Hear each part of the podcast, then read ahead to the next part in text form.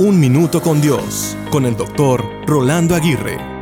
La siguiente frase me llamó la atención. No te desesperes por las aflicciones de tu vida, pues de las nubes más negras cae agua limpia y fecunda. Las aflicciones, aunque parezcan eternas, son momentáneas. La aflicción es la maestra de las destrezas más grandes para el vencimiento de cualquier obstáculo o batalla.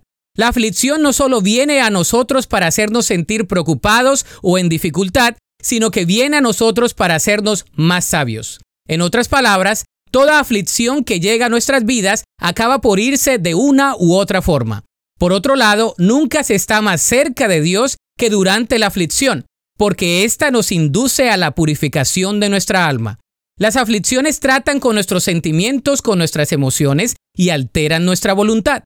Estas nos fortalecen, nos purifican y nos enseñan lecciones que nunca hubiéramos estado preparados o dispuestos para recibir.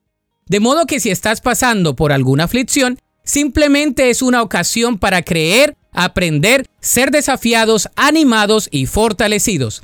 Dios mismo ha prometido estar contigo en la aflicción y sacarte en victoria de cada una de ellas. La Biblia dice en el Salmo 34, 19, Muchas son las aflicciones del justo, pero de todas ellas le librará Jehová.